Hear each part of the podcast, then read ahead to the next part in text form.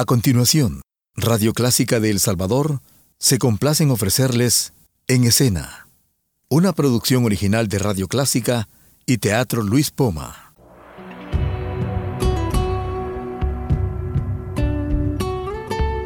Siempre con usted, Radio Clásica 103.3.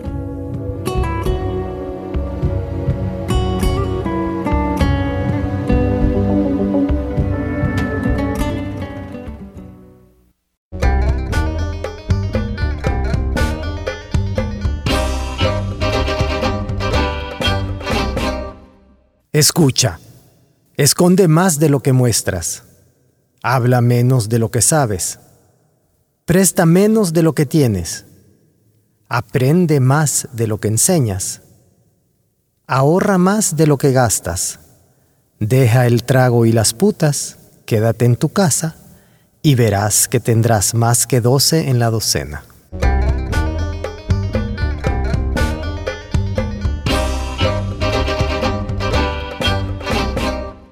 Hola, soy Roberto Salomón, está usted en Radio Clásica. Esto es En Escena, Hablemos de Teatro.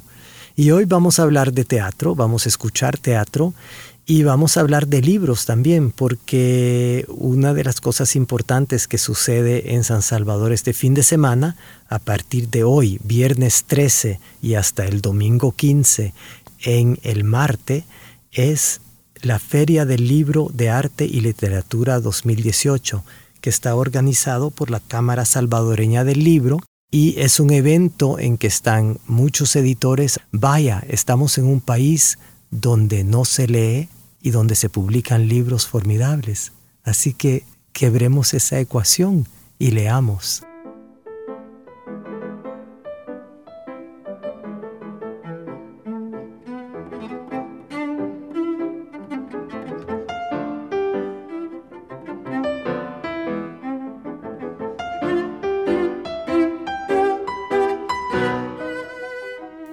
Mi nombre es Alejandro Córdoba, soy del staff del Teatro Luis Poma y en esta ocasión tengo la oportunidad de platicar con Roberto Salomón sobre su experiencia como traductor del clásico de clásicos William Shakespeare. Hola Roberto, es un gusto platicar con usted en estas circunstancias. Bueno, quisiera que nuestros escuchas pudieran conocer el lado del traductor, que es un rol bastante eh, poco conocido, escabroso, digamos. Cómo se traduce una obra literaria de un idioma a otro eh, tiene que ver no solo con el conocimiento del idioma, sino también con una astucia literaria, con un olfato para poder traducir em, no solo las palabras, sino la esencia de un texto y la belleza, la literatura de un texto. ¿no? Y sobre todo hablando de Shakespeare, que es un clásico de clásicos en un inglés que entiendo es del siglo XVI, no es el inglés que, que, que existe ahora, sino que es un inglés un inglés antiguo. ¿no? ¿Cómo es traducir Shakespeare? Sí, primeramente quiero decir que yo como traductor eh, llego a la traducción a través de la dirección escénica, porque a mí lo que me interesa es traducir textos que quiero comunicar en otro idioma. Entonces he estado trabajando en traducción desde hace muchos años. La primera cosa quizás es esto lo quiero contar. Entonces, claro, está el dicho de que el traductor es un traidor siempre, ¿verdad? Eso está claro, porque lo que tiene el traductor que hacer es buscar de traducir el espíritu de la obra y no necesariamente las palabras. Entonces hay que buscar equivalencias en el otro idioma, en el idioma receptor, y hay que partir del original, por supuesto, y siempre estar muy pendiente del original. El, original es, es, prácticamente el texto sagrado. Claro. Porque eso es, eso es lo que estamos traduciendo. Pero luego hay que buscar equivalencias y hay gente que piensa que las traducciones, ninguna traducción puede durar más de 50 años. Y es cierto en la pierde vigencia. Es cierto en la mayoría de los casos, pero entonces la pregunta es por qué no pierde vigencia el original. Esa es la gran pregunta. claro. es, es, una contradicción muy grande y eso, y eso es cierto. Entonces, eh, yo he estado releyendo mi traducción de hace 20 años de Sueño de Noche de Verano y realmente digo, bueno, hoy quizás no, no utilizaría las mismas palabras, ¿verdad? Porque claro, las cosas cambian, el mundo cambia, las cosas no son como antes. Entonces uno está traduciendo para su época, creo. Y yo cuando traduzco una obra es porque la quiero montar. ¿Es Sueño de una noche de verano la primera experiencia de traducción formal que tiene?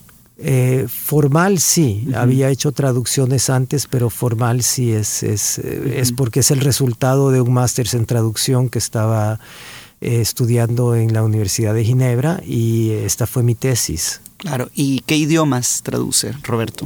Yo soy trilingüe, entonces traduzco del español al francés, del francés al inglés, del inglés al francés y del inglés al español y del francés al español.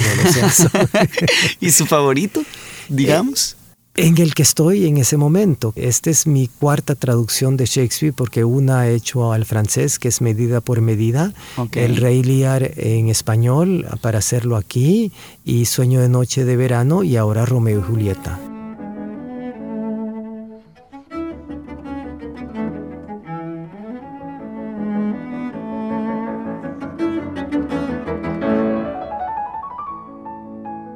¿Qué es lo más difícil de traducir Romeo y Julieta?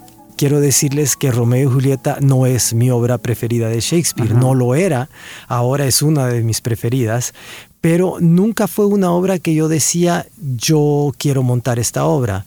Si yo decidí montar Romeo y Julieta es por el odio y por la polarización que existe en El Salvador hoy. Entonces me pareció que esta era una historia que precisamente responde a esa necesidad que tengo yo de contribuir con algo, con el arte, que es lo que hago, a, El Salvador. Entonces, eh, lo más difícil quizás es darme cuenta, fue darme cuenta que Romeo y Julieta no es una historia romántica es una historia de sexo y de violencia. Romeo y Julieta ha sido traducida por muchos autores. Eh, una traducción muy notable es la de Pablo Neruda. Para, a mi parecer, Pablo Neruda no entendió la obra, porque ha traducido una historia romanticona, ha cortado textos absolutamente capitales, como es el texto de la Reina Mab, que me gustaría que escucharan ahorita en mi traducción. Veo que los visitó la reina Mab. ¿Que quién es ella? La partera de las hadas. Es pequeña como la piedra de ágata que brilla en el dedo del alcalde. Pasea sobre las narices del que duerme. En su coche, tirado por caballos atómicos, arañas forman los radios de las ruedas. Alas de chicharra son la cubierta. Minúsculas telarañas los asientos. Su látigo, un hilo atado a un hueso de grillo un mosquito es su carretero, su carroza una media nuez hecha por ardillas carpinteras. Desde hace siglos las construyen. Cabalga por los cerebros de los enamorados provocando sueños de amor. Rosa la rodilla del cortesano y éste sueña con adular. Pasa sobre los dedos del abogado y éste sueña con honorarios por cobrar. Toca los labios de doncellas y ellas sueñan con besar. A veces les ampolla los labios para vengarse del dulce hálito que exhalan. Cosquillea la nariz de un párroco y éste sueña con una buena donación. Pasa sobre el cuello de un soldado y éste sueña con emboscadas, con degollar enemigos. Esta es la misma Mab que enreda las crines de los caballos, la misma bruja que les da esperanzas a las vírgenes mostrándoles cómo abrazar amantes y luego a parir.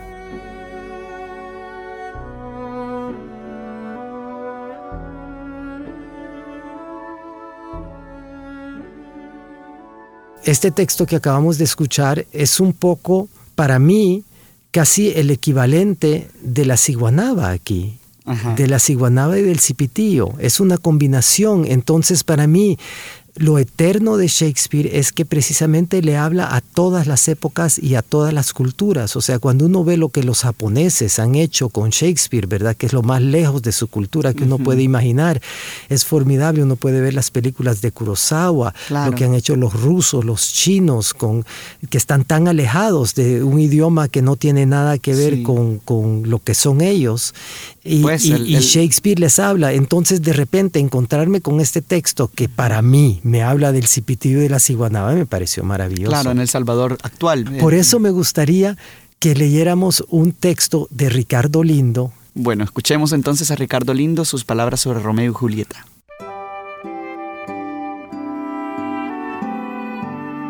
Aprovechando que estamos hablando de William Shakespeare, quiero leerles un extracto de un poeta que nos dejó hace poco, Ricardo Lindo, Es un texto de 2008 que se llama Ayer, la música.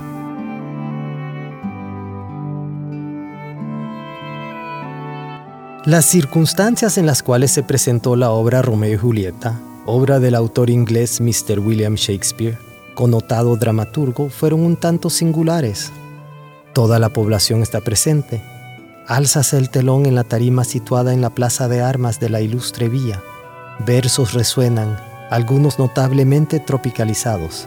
Así, en la escena del balcón no son la alondra y el ruiseñor quienes cantan, sino el tecolote y el sensontle la sustitución no es tan arbitraria si consideramos que sensontle quiere decir ave de 400 voces. La batería de Hamlet se acopla al sordo rumor del volcán que pareciera haberse puesto de acuerdo con él.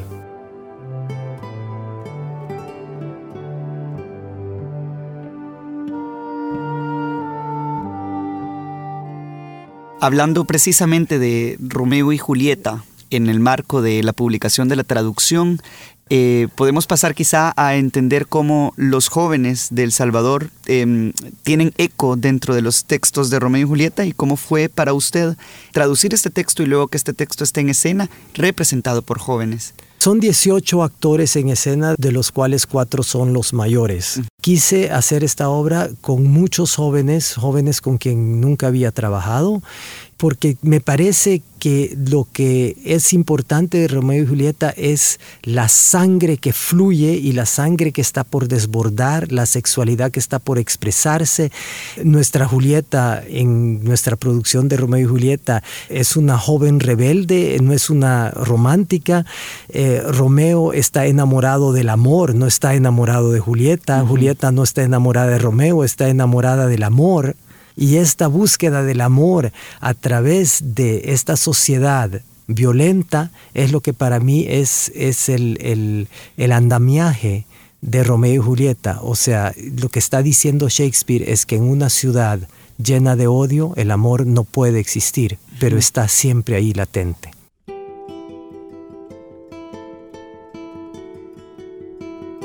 La aurora de ojos grises le sonríe a la oscuridad de ceño fruncido. La noche tambalea como un borracho frente al incendio titánico. Antes de que ascienda el ojo del sol, debo llenar de plantas esta cesta. Hierbas venenosas, flores que rinden líquidos preciosos. La tierra es madre y tumba de la vida. De su vientre nace diversidad de hijos, todos amamantados por su grandioso pecho. En la naturaleza, cada cosa tiene su propiedad cada una es distinta. Hierbas, plantas, piedras, todas poseen una gracia poderosa. No existe nada tan vil que no le sirva a la tierra, ni nada tan bueno que no se eche a perder por el abuso. Y así como virtud puede tornarse en vicio, también el vicio puede volver a ser virtud. Dentro del tierno cáliz de esta flor residen veneno y salud. Si la respiras volarás como ave, si la comes mueres. En ella están, como en el ser humano, dos elementos opuestos, gracia y bruta voluntad. Y cuando predomina el mal, el cáncer de la muerte los devora.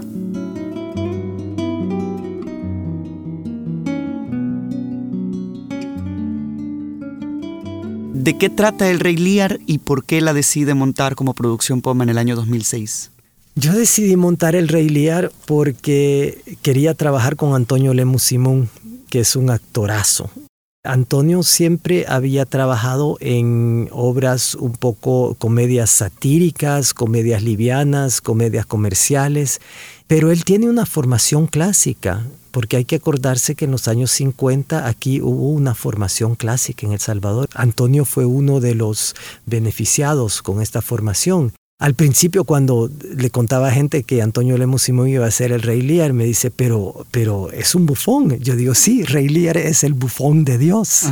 Entonces es el rey que ha caído en desgracia y que vive en la naturaleza. Yo creo que de no haber tenido a los actores para hacer las obras de Shakespeare que he hecho cuando las he hecho, yo también Romeo y Julieta decidí hacerla cuando... Encontró el elenco, a Romeo y a Julieta. Cuando encontré a Romeo y Julieta. Si no, no se puede hacer. Exacto. ¿Verdad? Todo lo demás viene después. Pero entiendo que el Rey Lear tiene un tono distinto a las, a las otras obras de Shakespeare que ha hecho, ¿no? El, el Rey Lear es una obra muy oscura, es una obra sobre el fin del poder, es una obra sobre la infidelidad de los hijos hacia los padres. Es una obra muy dura, muy dura, no es una obra chistosa.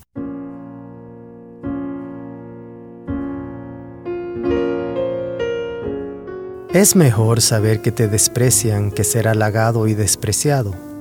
Ser lo peor, lo más bajo y humillado, es tener una esperanza, es vivir sin miedo. La caída es lo difícil. Del fango puedes ir hacia las estrellas. De modo que bienvenido aire inmaterial, que ahora abrazo, mientras podamos decir, esto es lo peor, no estamos en lo peor.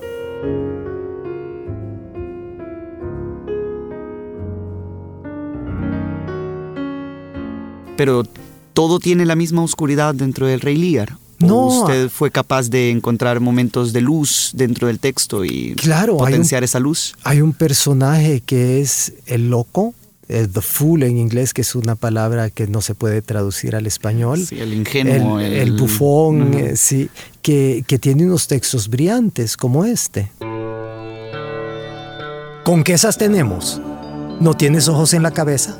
¿No tienes dinero en la bolsa? Sin embargo, ves cómo va el mundo. Mira cómo ese juez atropella a ese ladrón. Un leve susurro, un cambio de papeles y ¡zas, zas! ¿Cuál es el juez? ¿Cuál es el ladrón? Tú. ¿Por qué le pegas a esa puta? Que te peguen a ti. Ardes por hacer uso de ella y por eso la castigas. Los harapos dejan ver grandes vicios. La ropa fina lo tapa todo.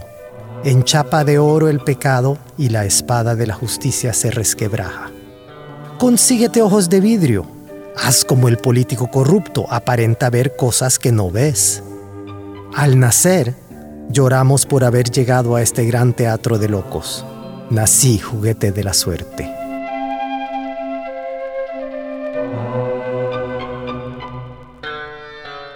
Y la última de las traducciones de las que hablaremos en este programa es Sueño de una noche de verano. Que fue mi primera en El Salvador. La primera en El Salvador, de hecho un montaje que ha marcado generaciones, muchísima gente de todas las edades lo recuerda. Sí, el otro día yo estaba en la Plaza Barrios, estábamos en el Festival de Circo en la Plaza Barrios y viene un señor y me empieza a hablar del montaje maravilloso de Shakespeare, etc. Yo creí que me estaba hablando de Romeo y Julieta y la verdad que me estaba hablando de Sueño de Noche de Verano y solo me di cuenta cuando me mostró el Teatro Nacional que estaba a una se cuadra. Se refería a la presentación en 1997 en 1998. Sí, Exacto. Bueno, cómo decide montar Sueño de una noche de verano y se enfrenta, digamos, primero a, a la traducción y luego al montaje, ¿no? Sueño de Noche Verano fue un proyecto que yo hice un poco para reintegrarme al Salvador después de muchos años de vivir fuera. Hay una cosa que me enojaba mucho, es que el Teatro Nacional está ahí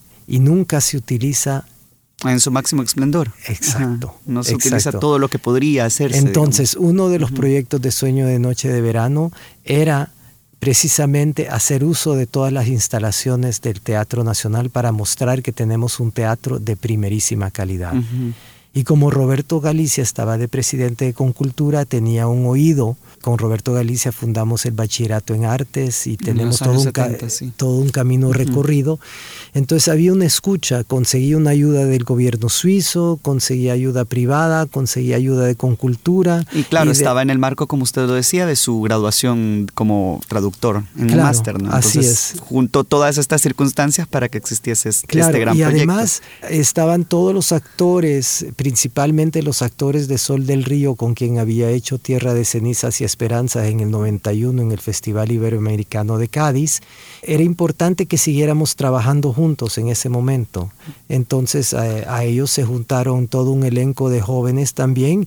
Eh, bueno, por ejemplo, César, Pineda, fue su primer papel profesional ahí, ¿verdad? Y gente que después siguió haciendo teatro. Claro, La Reinaga estaba en el montaje también. Ah, y entiendo también que este montaje también terminó como un libro, gracias a la Dirección de Publicaciones Impresos. Así es, así es, es un libro y a mí me gustaría en un futuro poder publicar mis tres traducciones de Shakespeare. ¿Le parece si escuchamos entonces un texto de Sueño de una noche de verano?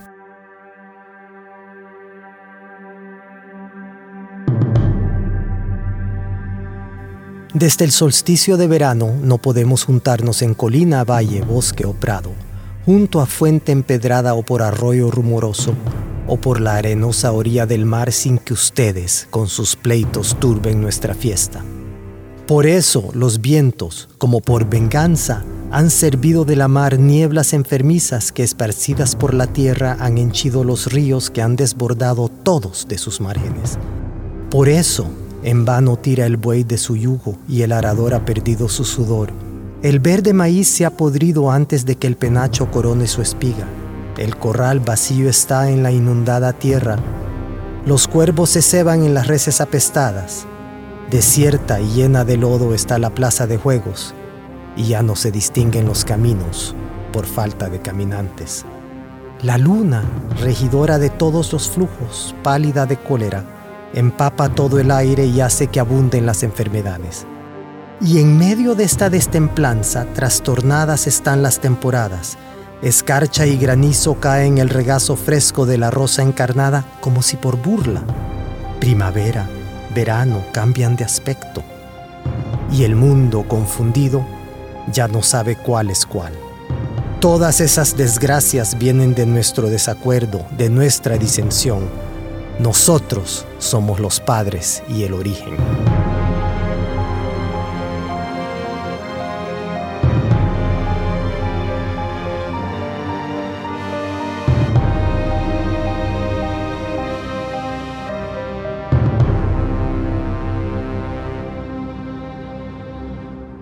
Con Sueño de una noche de verano usted inicia una carrera profesional como traductor que le ha servido también a su función como director teatral.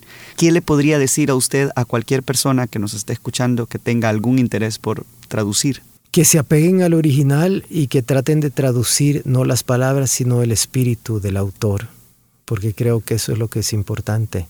Como han podido escuchar en las lecturas que hemos hecho hoy, lo esencial de Shakespeare es su preocupación por el poder y por la naturaleza.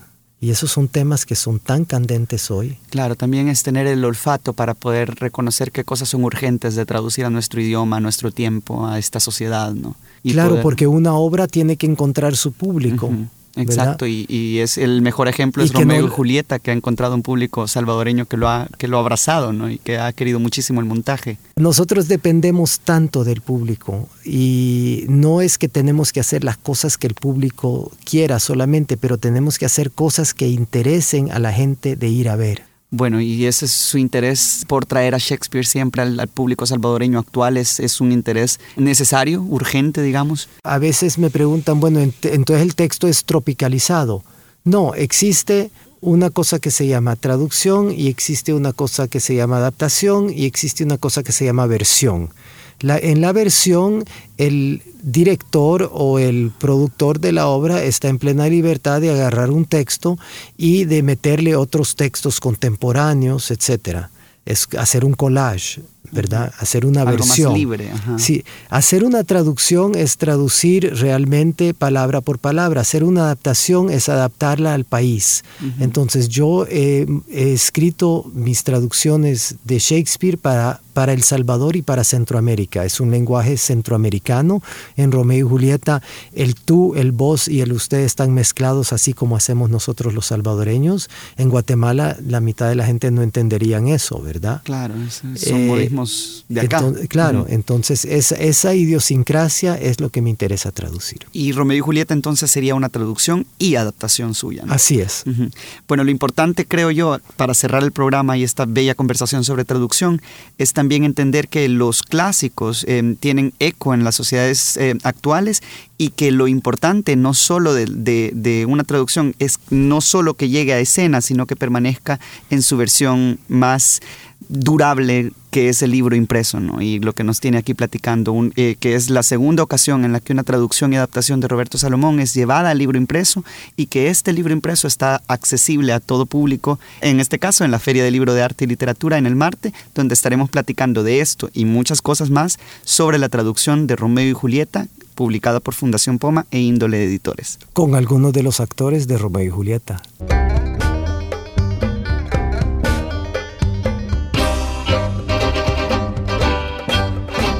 Esto fue En Escena, Hablemos de Teatro. Hasta la semana entrante.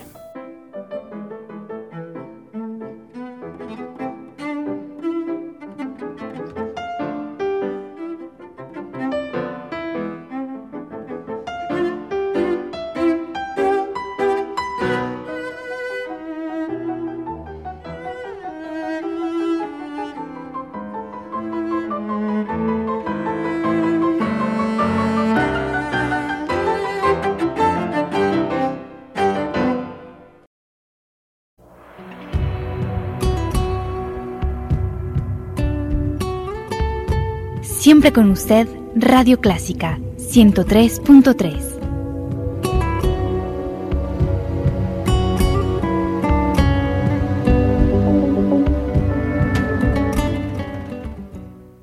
Radio Clásica del Salvador presentó el programa En Escena, una producción original de Radio Clásica y el Teatro Luis Poma.